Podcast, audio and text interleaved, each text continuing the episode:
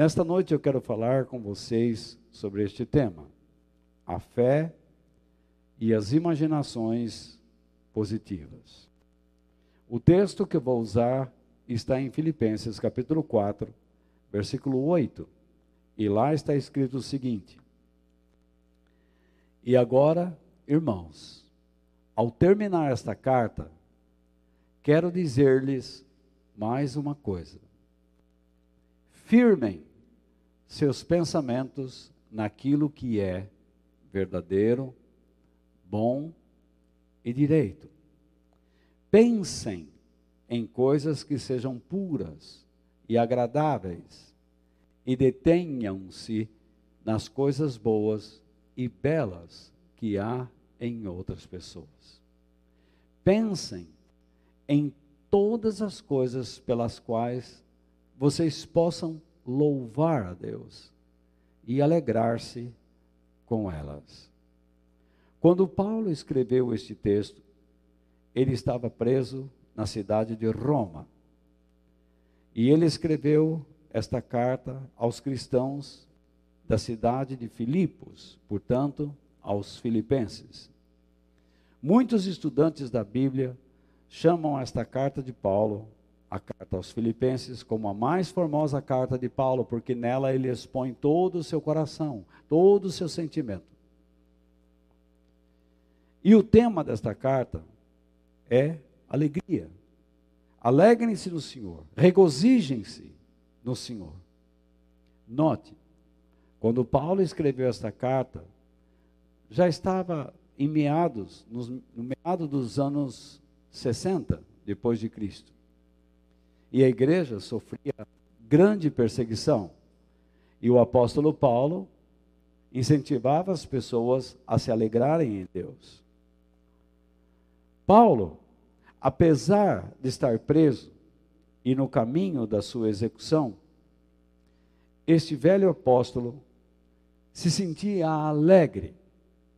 E qual a razão da sua alegria? Qual a razão do seu regozijo?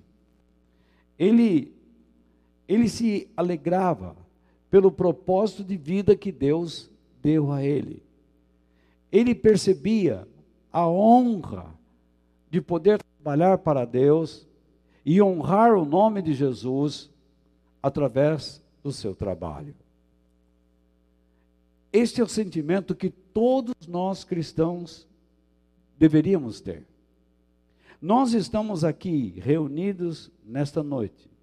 Estamos aqui presencialmente e você nos assistindo.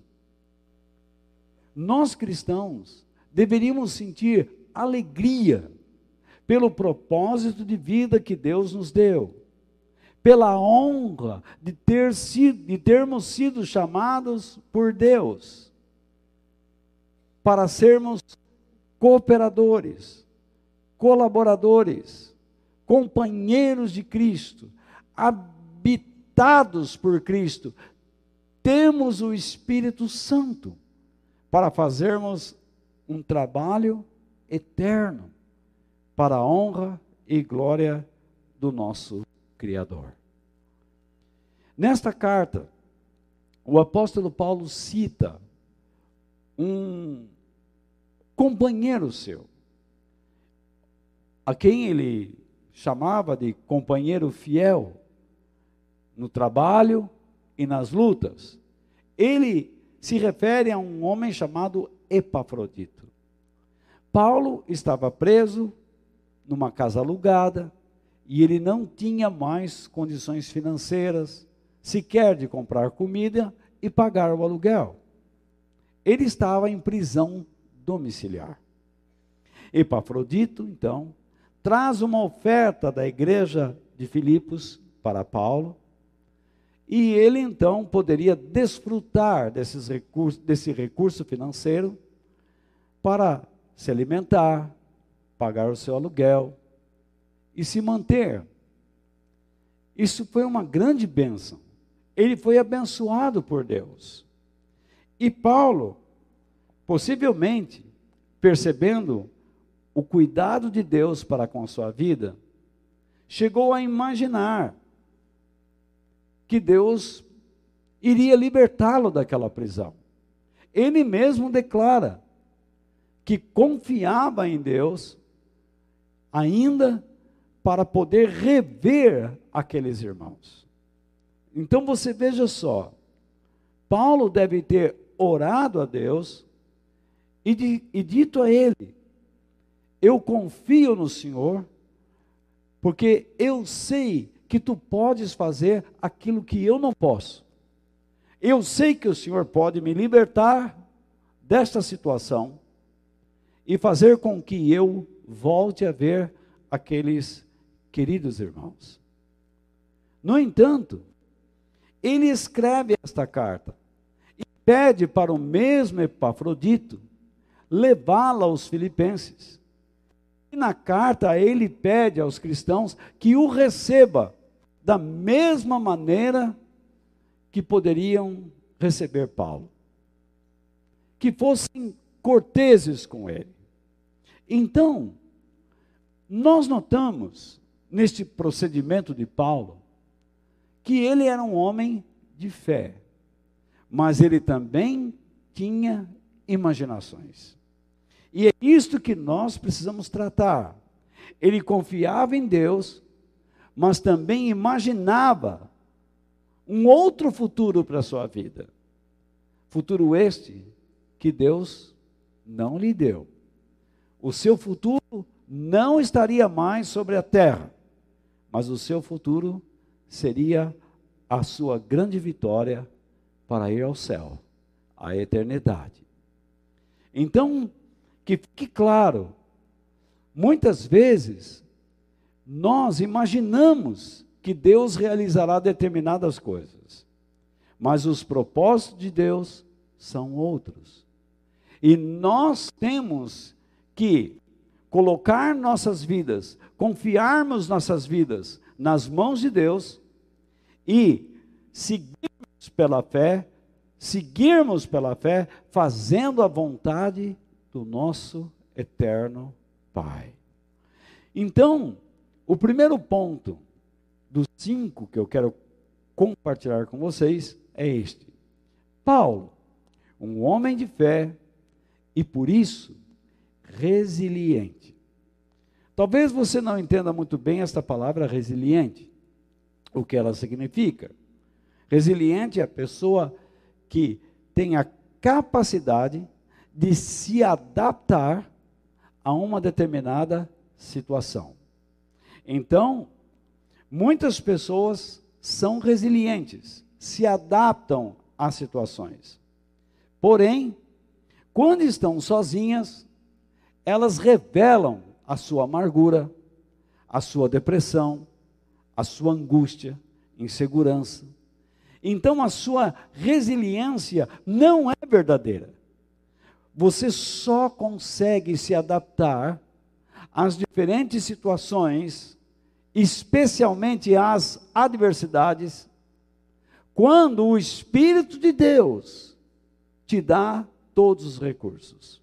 Porque é impossível ser um homem de Deus é impossível ser uma mulher de Deus, é impossível ser um cristão verdadeiro, é impossível orar, é impossível ler a Bíblia, é impossível amar a Deus sem a ação do Espírito Santo em nossas vidas. É impossível. A igreja começou com a descida do Espírito Santo. E a igreja tem que andar no poder do Espírito Santo. O Espírito Santo impulsionou as pessoas a pregarem, a compartilharem a fé, a serem fortes e corajosas, a repartirem com os outros os seus bens em um momento crítico da vida de cada um. E nós não podemos menosprezar o poder do Espírito Santo em nossas vidas. Sem o Espírito Santo, nós não conhecemos o poder da verdade. Sem o Espírito Santo, nós não discernimos a mentira. Sem o Espírito Santo, nós não conhecemos o poder de Deus, sem o Espírito Santo, nós não temos o fogo dos céus ardendo em nossos corações. Nós precisamos do Espírito Santo para sermos homens e mulheres de fé. Mas não só o Espírito Santo. Nós precisamos da palavra de Deus. Porque é para lá que o Espírito Santo nos conduz. A palavra de Deus é a verdade. E o Espírito Santo sempre nos conduzirá na verdade. Quero colocar alguns textos aqui. Paulo, então, estava preso, mas não em tristezas e murmurações, como muitos estão. Deus o abençoou com certa quantia de dinheiro, a fim de que pudesse desfrutar de algumas provisões antes da sua execução. Execução esta que ele sequer imaginava que iria acontecer, porque a sua imaginação, depois de ser abençoado por Deus, pela visita de Epafrodito e ajuda que este lhe trouxe, a sua imaginação, o seu desejo de ver os cristãos cresceu. E isso é natural. Mas ele não permitiu que as, as suas imaginações dirigissem sua vida. Paulo confiava sua vida a Deus e acreditava que o Senhor poderia colocá-lo em liberdade. Porém, isso não aconteceu pois Paulo foi martirizado em Roma. Quando eu falo que Paulo confiava em Deus para a sua liberdade, isso está no próprio texto de Filipenses. Mas eu gostaria de questionar, fazer algumas, alguns questionamentos. E eu enviei a vocês, e vocês têm as minhas notas e vocês podem acompanhar através delas, o que eu estou compartilhando. Vejamos. Como Paulo se mantinha alegre e feliz com Deus, mesmo estando encarcerado e a caminho da sua morte. Como é que um homem consegue ser alegre e feliz sob uma adversidade, sob uma pressão mortal? Como? Segundo, como ele, um homem supostamente abandonado por Deus, segundo a ótica dos que só enxergam a vida do modo natural, ainda se sentia alegre e ainda incentivava outros cristãos a terem alegria em Cristo. Muitas vezes, quando nós estamos sofrendo, as pessoas não questionam onde está o seu Deus. Se não são as pessoas, somos nós mesmos que questionamos: onde tu estás? Parece que Deus nos abandona.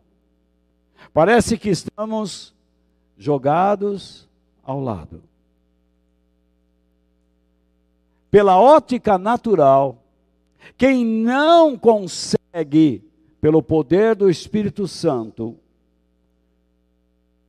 ter acesso à vida espiritual, à vida sobrenatural, terem os seus olhos abertos para a glória de Cristo, eles não entendem que nós, muitas vezes, somos chamados por Deus para sermos alegres e demonstrarmos nossa alegria e incentivarmos outros a serem alegres e felizes, mesmo em tempo de adversidade. No domingo passado eu falei sobre as dispensações. Períodos de tempo em que Deus prova a obediência do homem acerca dos seus propósitos, acerca dos seus planos. Muitas pessoas não querem acreditar nisto. É tolice não acreditar, porque Deus testa, Deus prova a nossa fé, a nossa obediência, a nossa submissão. E é incrível que no final de cada período desses, o que Deus encontrou? A degradação humana, a desaprovação que ele deu à degradação, à degradação humana. O homem não foi aprovado. Assim também com as sete igrejas do Apocalipse, só escapou praticamente uma, Filadélfia. Mas todas as outras, no final, sempre tinha alguma coisa de ruim, que envergonhava o nome de Deus. E nós estamos nos aproximando do final da era da igreja. E segundo o texto do Apocalipse, a igreja também entrará em período de degradação. E já está entrando. Nós já vemos sinais, tanto no mundo como na própria igreja, do afastamento cada vez maior do homem de Deus. Abandona-se a sã doutrina e vamos atrás de espíritos enganadores. Esses espíritos enganadores só nos levam ao quê? À fé? Claro que não, mas a imaginarmos coisas. Você está na igreja há um bom tempo. E então você diz: Eu tenho alguma noção de Deus. Tudo bem, você tem uma ideia, uma teoria. E a partir da sua teoria, você começa a imaginar o que Deus pode e fará na sua vida. E se ele não faz, você desanima. Você sucumbe. Paulo não era assim. Paulo era um homem de fé. Mas para aqueles que o ouvissem, talvez fizessem um questionamento: vale a pena acreditar nesse homem? Como é que ele pode pedir que sejamos alegres? Quando nós vemos abandonado por Deus numa prisão romana. Os olhos naturais não conseguem enxergar o mundo espiritual de Deus. Sem o Espírito Santo e sem a palavra de Deus, você não enxerga o que Deus está fazendo. Deus levou este homem lá, em Roma, porque os romanos gostavam de pessoas que serviam fielmente, que não baixavam a guarda, que com os seus atos, ações, provavam a veracidade de suas palavras. Não é à toa que numa das saudações de Paulo, ele diz: Graça e paz a todos vocês, e saibam que toda a guarda pretoriana, isto é, os soldados mais próximos do imperador, também saúdam vocês com a paz de nosso Senhor Jesus Cristo. Isto quer dizer que ele evangelizou. As pessoas olharam para ele, as pessoas viram seu exemplo e acreditaram em Jesus, porque ele não baixou a guarda. Ele era um homem de fé. Ele era um homem resiliente, capacitado por Deus para suportar a situação. Deus era a sua fonte. E essa é a pergunta: qual era a fonte da resiliência de Paulo? Não era uma mente positiva acreditando que uma mente positiva é a ferramenta essencial para uma vida de liberdade e sucesso terreno. Não é. Eu reconheço que há muitas pessoas demasiadamente pessimistas e que vivem sob o peso do negativismo. Eu reconheço. Como é difícil você conversar com uma pessoa pessimista e negativa ao mesmo tempo. Elas vivem frustradas porque não sabem lidar com os seus problemas do cotidiano. Elas se apequenam, se afundam em si mesmas, se encolhem. De tudo elas têm medo. Se assustam com tudo. E por essa razão, muitos escritores viram nestas pessoas um quadro emocional e mental e pensaram: vamos escrever livros para essa gente. E começaram a escrever livros, eu poderia citar aqui dezenas de escritores, mas não vou fazer isso. Livros sobre pensamento positivo. Como você alcança um pensamento positivo? E a partir deles, como você pode alcançar uma vida de bem-estar e uma vida feliz neste mundo? Me responda, como é que você pode ter bem-estar e uma vida de felicidade neste mundo só se você for egoísta?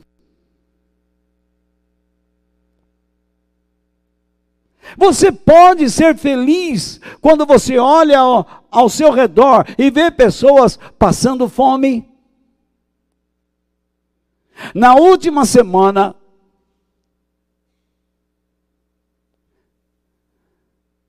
os líderes americanos disseram ao povo dos Estados Unidos que se preparem para a falta de alimentos. A Europa, que tanto criticou as nossas terras, agora estão dispostas a desmatar mais ainda para plantar alimentos. E sabe qual o país que produz a melhor semente?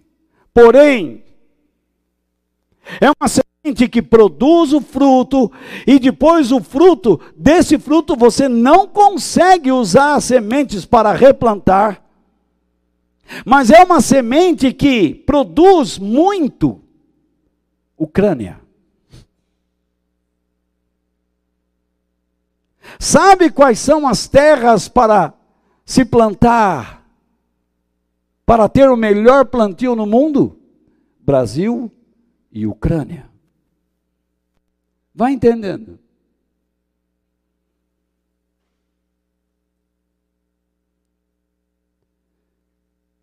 Nós vivemos hoje um jogo. Um jogo que prepara, um jogo político que está preparando o caminho para a chegada do representante de Satanás, o anticristo. E neste momento nós precisamos ser homens e mulheres de fé, seguindo o exemplo de Paulo. Estejam certos do que eu estou falando. Assim como Jesus disse, nós, antes da sua volta, experimentaremos o princípio das dores. Mas eu não creio que a igreja passará pela grande tribulação. Não vai passar.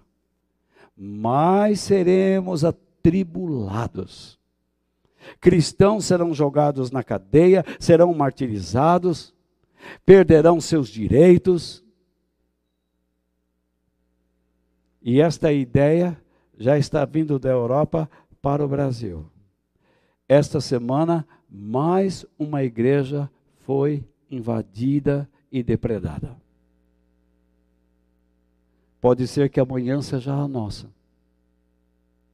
e eu leve uma surra aqui.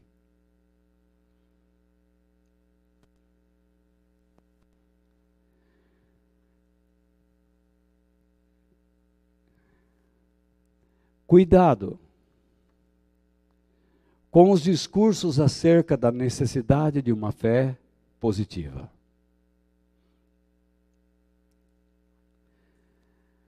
Eu já ouvi vários sermões que tratavam sobre como nós devemos ter uma fé positiva. Mas como assim? Existe uma fé positiva? Vocês já ouviram falar? Já ouviram alguém pregando? Você tem que ser positivo na fé. Quantos aqui já ouviram falar? Então, existe uma fé positiva? Ela é bíblica? Vamos lá. A fé que inicialmente nos é dada por Deus tem a finalidade de confiarmos nele e sermos dirigidos a Cristo. E a partir desse encontro, nós a desenvolvemos por meio da obediência a Ele. Portanto, Deus nos responsabiliza a crescermos na fé. A Bíblia diz: desenvolvei a vossa fé, crescei na graça e no conhecimento. Muito bem. Portanto, a fé é sinônimo de fidelidade, submissão e obediência, tanto a Deus como aos seus propósitos e planos eternos. Vou dizer de novo. Portanto, fé é sinônimo de fidelidade, submissão e obediência, tanto a Deus como aos seus propósitos e planos eternos. É impossível agradar a Deus sem fé. Quando você tem fé genuína, verdadeira, você se submete a Deus e pratica as boas obras para expressar a sua grandeza e o seu amor às pessoas. Você prega, você fortalece pessoas, porque todos nós fomos chamados para isso. O cristão verdadeiro não se alimenta com pensamentos positivos mas com a mente de Cristo. Ele vive positivamente para Deus e não para o seu próprio bem-estar. Isso está em moda hoje. O bem-estar mundial. O objetivo de sua vida é agradar ao seu Criador e Salvador, fazendo a sua vontade.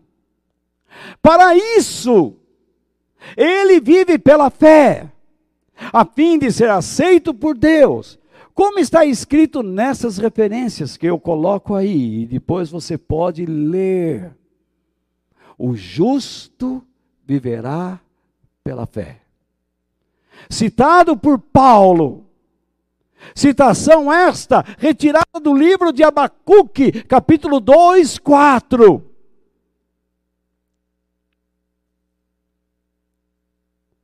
E Jesus foi muito claro. Se uma pessoa não andar pela fé e não obedecer a Deus, essa pessoa será rejeitada. Não importa o tempo que esta pessoa tenha ou não de igreja, ou se nunca foi a uma igreja, se sempre rejeitou a ideia da igreja, não importa, a sua fé está sob o olhar de Deus. E a única maneira de você desenvolver sua fé é por meio da obediência. E nem sempre o preço é baixo.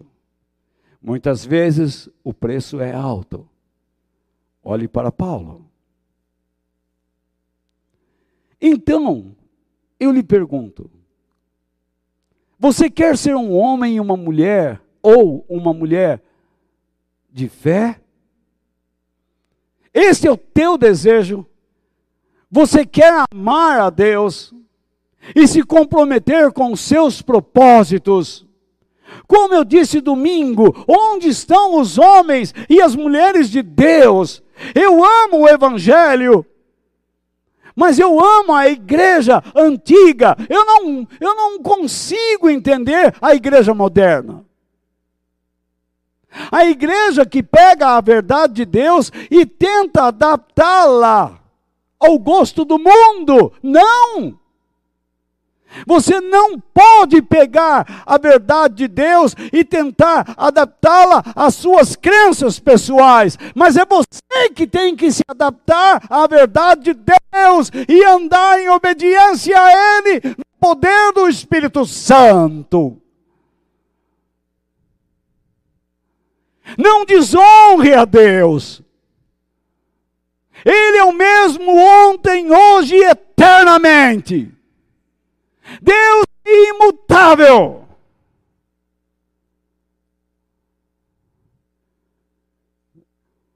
Não o adapte às suas condições, mas você se adapte a Ele, por meio de um compromisso sério. Como você vive a realidade da sua vida? Você encara as coisas como elas estão ou como poderiam estar?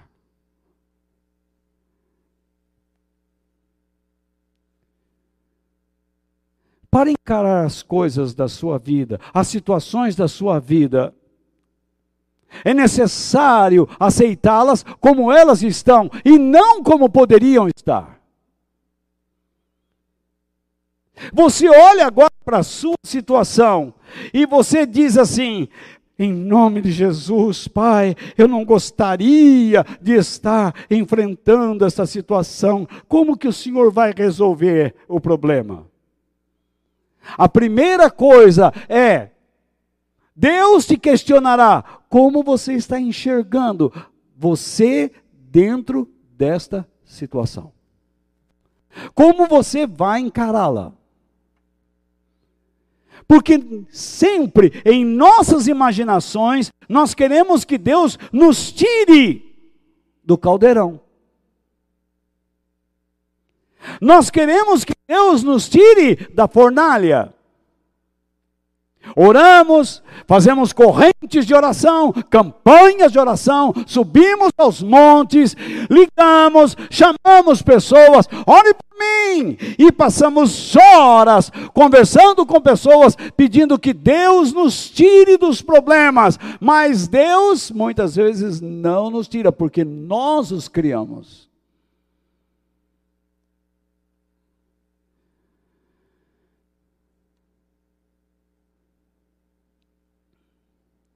Dentro destas situações, nós precisamos aprender a viver pela fé, confiando e obedecendo a Deus. Mas se nós apenas vislumbramos coisas gloriosas, maravilhosas, como o sucesso pessoal, riquezas, prosperidade financeira acontecendo em nossa vida, o bem-estar.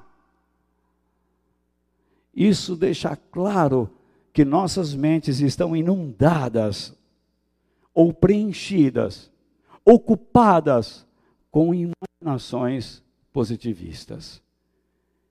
Menos fé. Volto a dizer, repito, Paulo imaginava rever os irmãos em Filipos.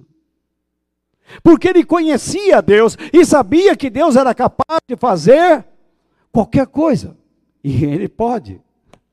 Ele abre o mar, ele segura a rotação da terra. sem que haja cataclismas. Ele faz chover fogo dos céus, pão dos céus.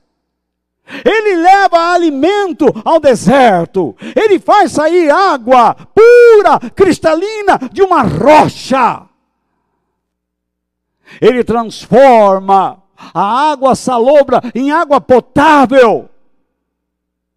Ele transformou a sua vida, a sua vida. Você estava prestes a enlouquecer, mas hoje você é um salvo. E o Espírito de Deus foi derramado na sua vida. E você passou a amar a palavra de Deus. Paulo imaginava, nós imaginamos, vez ou outra vivemos no mundo das imaginações. Porque não queremos aceitar a realidade que nós estamos e que nós temos que enfrentá-la pelos princípios e valores de Deus, ou seja, pela verdade. Então, nós enchemos nossa mente de sonhos, de mentiras. E começamos a procurar pessoas que alimentem nossas imaginações. Mas, mas Paulo não fez isso. Desculpe, às vezes, dar uma picotada aqui no aparelho.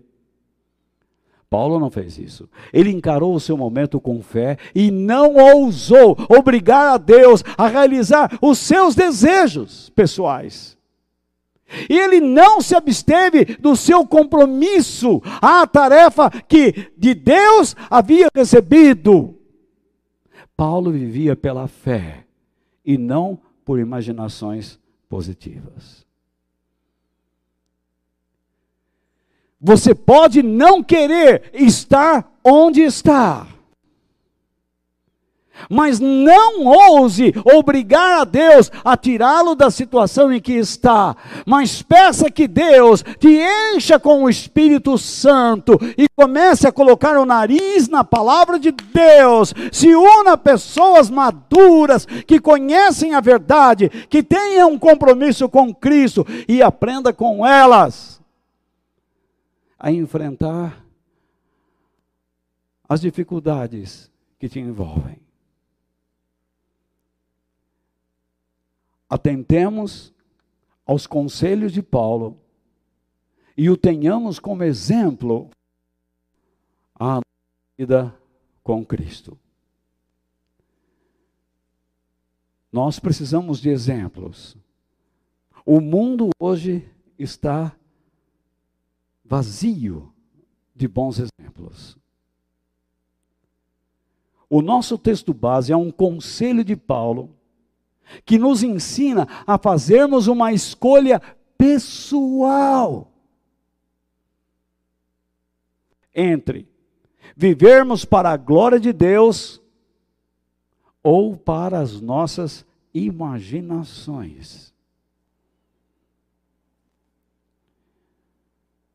Imaginações que simplesmente ou somente visam o que? O nosso bem-estar pessoal.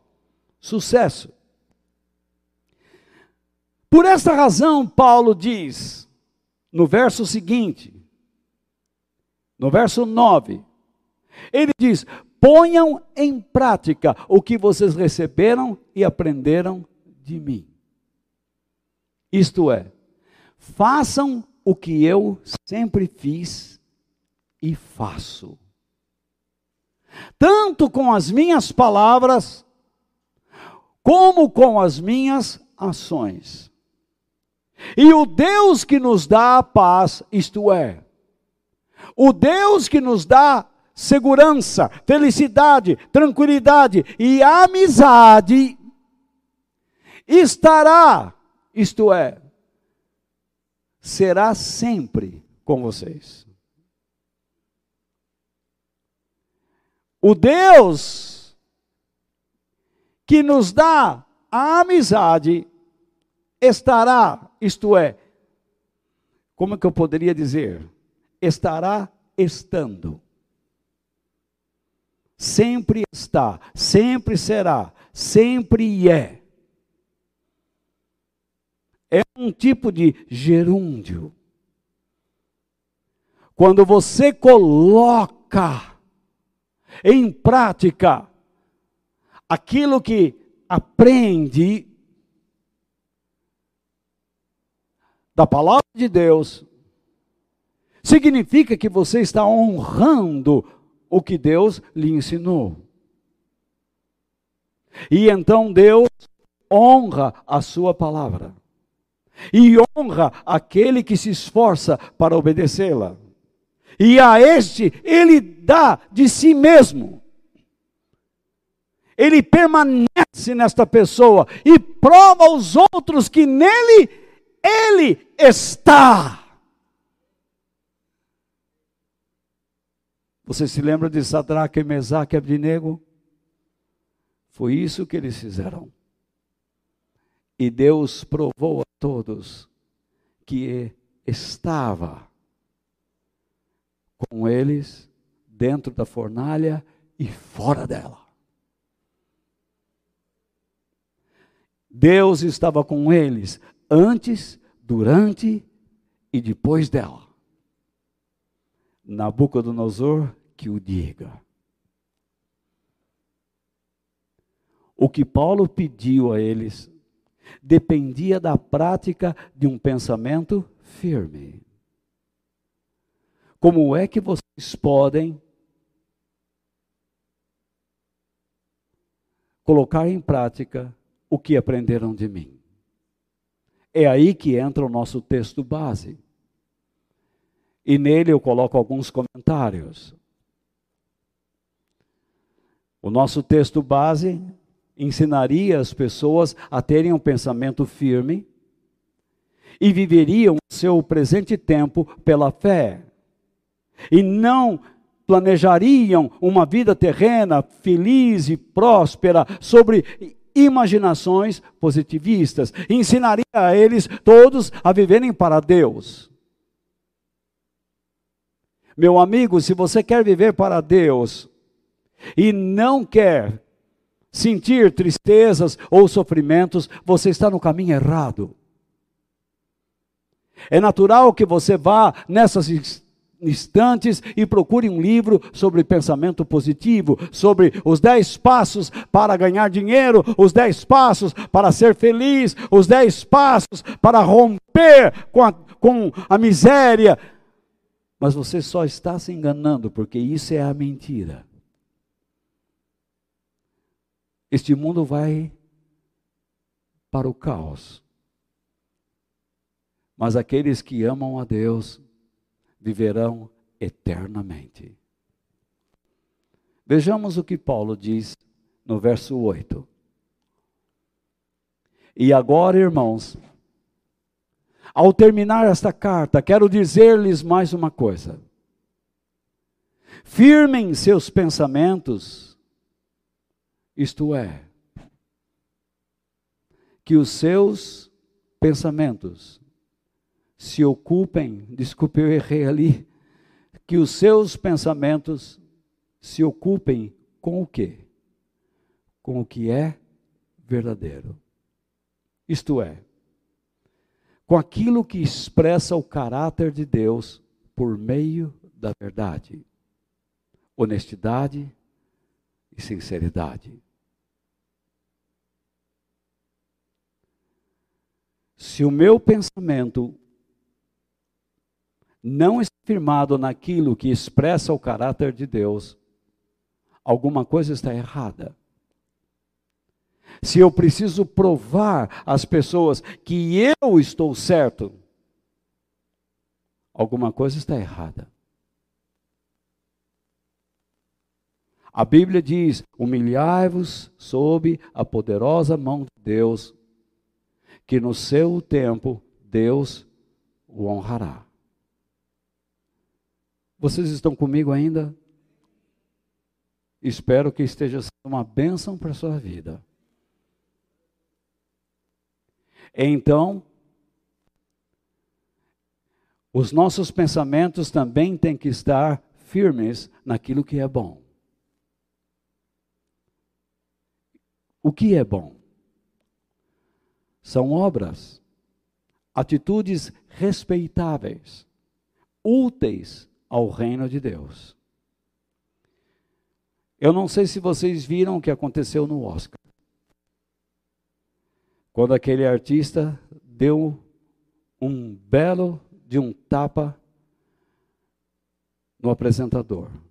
E depois ele sobe chorando, pedindo desculpas, porque o outro artista disse: são nos momentos mais elevados que o diabo ataca. E então ele subiu lá e pediu desculpas, mas não ao apresentador, ao sistema. O sistema é mais importante do que aquele que ele agrediu. E o interessante é que tanto ele como a mulher fizeram um trato. Você sai com quem quiser e eu saio com quem eu quiser e continuamos marido e mulher. E ele disse em público: Eu quero que você respeite a minha família. Este é o mundo que nós estamos vivendo.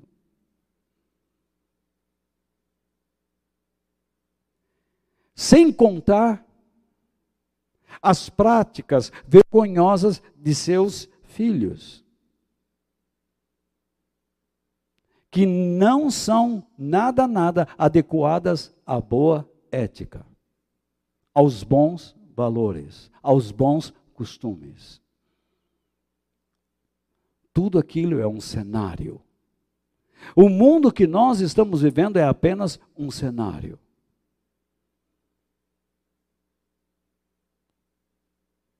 Mas você não encene. Não encene o cristianismo. Em todas as coisas que nós fizermos, lógico que vamos falhar, isso é óbvio. Mas que nós nos esforcemos para que as nossas atitudes sejam úteis ao reino de Deus. E então Paulo continua: pensem naquilo que é direito. Isto é, observe aquilo que traz a aprovação. Pratique os princípios e os valores divinos. Quando você estiver lidando com pessoas, tenha atitudes que sejam aprovadas por Deus, que expressem princípios e valores divinos. Jesus disse: seja sim, sim e não, não. Então Paulo diz: pense em coisas pensar. O quê? Avaliem, considerem as razões divinas para pensarem nas coisas que sejam puras. Isto é, livres da sensualidade. Coisas imaculadas, santas, que levem a uma vida dedicada a Deus e vê-lo em ação. Jesus disse: Bem-aventurados os limpos de coração, porque eles verão a Deus. Não só na eternidade, é lógico que ele se referia lá, mas viriam a Deus aqui também. Você quer ver Deus em ação. E você acha que simplesmente só pedindo oração para os outros, e tentando forçar Deus, faça isso em nome de Jesus, faça isso. Charles Finney foi um grande pregador na América do Norte. E ele disse: vocês ficam orando por um avivamento ele nunca chega, porque vocês não fazem nada para ele chegar. Não adianta pedir a Deus avivamento. Não adianta pedir a Deus a libertação se você não faz nada para alcançar isto. Se você não coopera com Deus para alcançar isto. E quando vocês pedem isso, é porque vocês estão dentro de algo morto. E como vocês, estando dentro de algo morto, podem se considerar como pessoas vivas. A razão de vocês estarem pedindo um avivamento é porque vocês estão mortos e querem viver. Ou estão observando pessoas mortas e querem que elas revivam na fé. Mas o que vocês fazem por elas? O que vocês pregam a elas? O que vocês ensinam a elas? Como vocês as tratam? Se nós queremos que Deus traga um avivamento, as pessoas precisam olhar para nós e ver em nós pessoas que se sacrificam por Ele e que estejam alegres nele, mesmo sofrendo.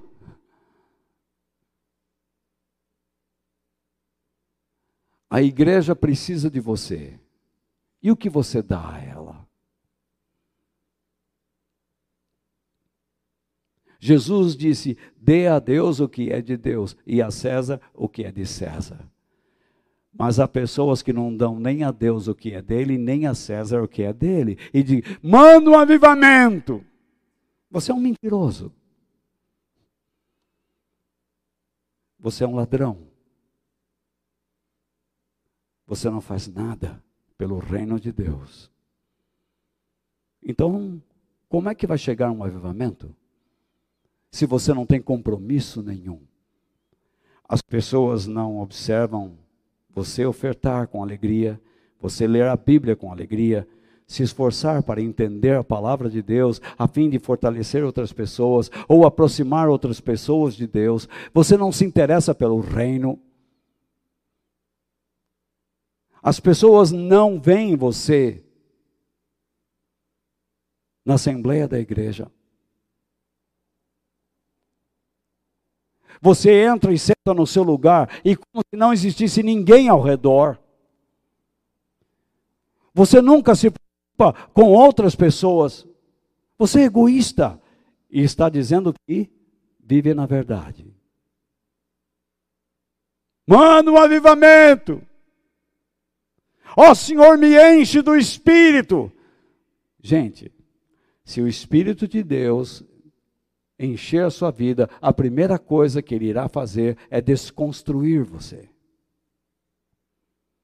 É acabar com esta personalidade que você construiu. Ele vai esmagar você. E só depois disso é que ele vai levantar você e fazê-lo e fazê-lo andar. Isto é o poder do Espírito. Recebereis o poder do Espírito Santo quando ele descer sobre vós. E minhas testemunhas. Testemunhas, mártires, pessoas que morreram para Deus a fim de viverem para Ele. Vamos lá, Paulo continua. Nós precisamos terminar, não é? Pensem em coisas que são agradáveis, isto é, aceitáveis. A quem? A Deus. E detenham-se nas coisas boas e belas que há em outras pessoas. Procure ver na vida dos irmãos coisas que são úteis e agradáveis a Deus. Deixa que eu cutuco.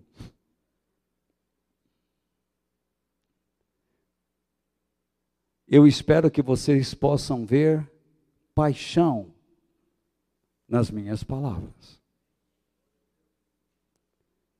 Então Paulo diz: pensem em todas as coisas pelas quais vocês possam louvar a Deus. Isto é, coisas que possam ser recomendadas, aprovadas e que exaltam a Deus.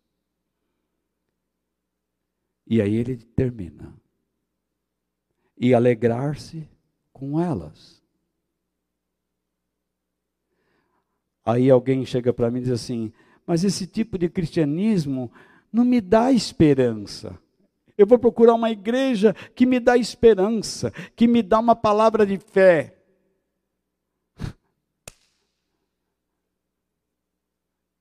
Que fé você espera ter numa esperança falsa? Que fé existe em uma palavra de imaginações positivistas? Não existe. Paulo está falando sobre como devemos viver com Deus no tempo presente sobre a terra, e não para imaginarmos positivamente um futuro feliz e glorioso sobre ela. O Evangelho de Jesus, o cristianismo, deve influenciar nossas vidas em todos os afazeres e relacionamentos, e não somente nas nossas aparições e procedimentos religiosos em edifícios cristãos. Porque alguns aqui aparecem e são cristãos, mas quando desaparecem, deixam de ser.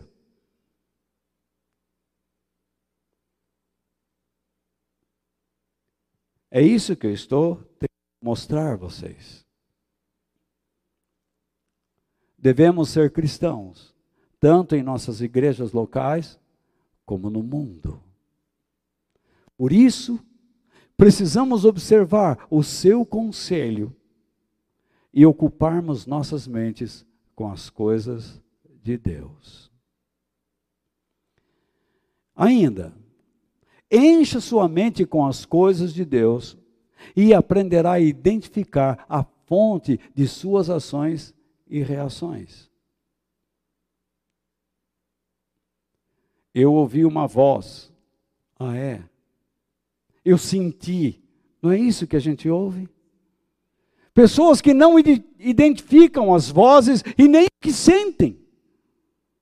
Porque suas mentes estão vazias de Deus. A única coisa que eles ouvem é uma imaginação, é a voz da sua própria ganância. E é por isso que elas se metem em correntes, novenas e campanhas. Porque imaginam, mas não servem a Deus e nem ao seu povo. É pensando nas coisas do alto que nós vamos identificar a fonte dos nossos pensamentos. Pensamentos que geram nossas ações e reações. Jesus não veio para tratar somente de problemas teológicos e relações existenciais, isto é, para alcançarmos algo ou situações que nós projetamos, as quais ainda não aconteceram, mas que as desejamos. Ele não veio nos ensinar os segredos de como devemos nos mover para que alcancemos as coisas que queremos. Ele não veio para isso. Jesus não veio para resolver demandas interpessoais e confusões filosóficas. Antes de todas essas coisas, ele veio para nos salvar do poder de uma filosofia de vida satânica e mentirosa. E também para nos ensinar o que é uma vida com Deus e para Ele vivendo com Ele e para Ele, nós saberemos como enfrentar e superar todos os desafios mencionados. Jesus veio ensinar que o segredo para uma pessoa ser corajosa e forte depende do modo como ela vive dentro de si. Nós vivemos pela fé ou por imaginações? Para Deus ou para os nossos interesses pessoais? Pelas nossas próprias capacidades ou pelos recursos divinos que Ele nos dá, pela Sua santa, maravilhosa e eterna graça? Infelizmente, por não entenderem a graça divina, alguns enraizam a sua fé em suas próprias imaginações, enquanto outros enraizam a fé na vida com Cristo e na palavra de Deus, portanto, na verdade. Essas pessoas sabem que para Deus nada é impossível. Mas a vontade de Deus precisa ser respeitada. E essas pessoas que o amam submetem as suas vontades às dele. Não ousam determinar a Deus: faça isso, faça aquilo, eu ordeno. Você não ordena nada. Por fim, a fé e a imaginação positivista são duas ações antagônicas ou contrárias entre si. Tentei encontrar palavras para explicar o que veio no meu coração e espero que vocês entendam. O foco da fé no presente tempo é que pertençamos a Deus por meio da Sua verdade. Pai, que eles sejam teus por meio da verdade. A tua mensagem é a verdade. E o foco da fé no futuro é que, vivendo pela fé na verdade, ingressemos na eternidade. Para os dias de hoje, que façamos a vontade de Deus. Portanto, a fé e as imaginações humanas não se combinam. Positivismo e fé são duas ações antagônicas e contrárias entre si. A imaginação positivista busca os interesses próprios.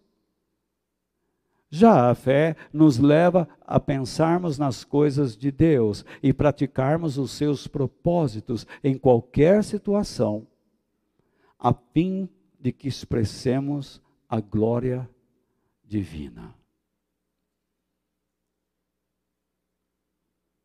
Você pode estar se arrastando mas o diabo não te amarra.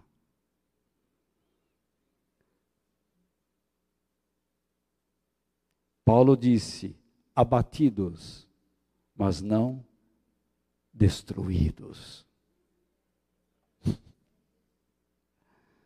Incrível isso.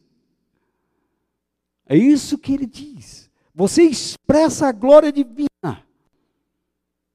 diante de adversários, diante de amigos, adversidades e momentos bons. Se os teus inimigos te empurram para baixo, esteja certo que se não chegou o fim da tua vida, Deus ainda vai te levantar. Você sempre estará de pé para servi-lo. Mas se você vive só para si mesmo, como um egoísta, o teu fim será triste. Aos poucos, a própria vida vai marcando você como uma pessoa solitária. Todos vão se afastando de você. São sinais que Deus aponta para que você os enxergue e perceba que você precisa mudar. As nossas imaginações nos enganam, pois elas nos levam, nos levam a pensar que conhecemos a mente de Deus e até a acharmos que somos capazes de lhe dar conselhos e julgá-lo. Não é justo não aceito. É comum nós vermos em muitas igrejas, quando alguém está passando por uma luta, chega um irmão e fala assim: Não aceita isso, irmão. Em vez de sentar com ele e dar a ele a mesma força que tem recebido de Deus, ele se coloca como superior e diz: Como é que você aceita essa situação? Talvez você já passou por isso. Eu, muitas vezes. Uma verdadeira estupidez. Porém, que nós aprendamos a encher nossas mentes com os pensamentos da mente de Cristo.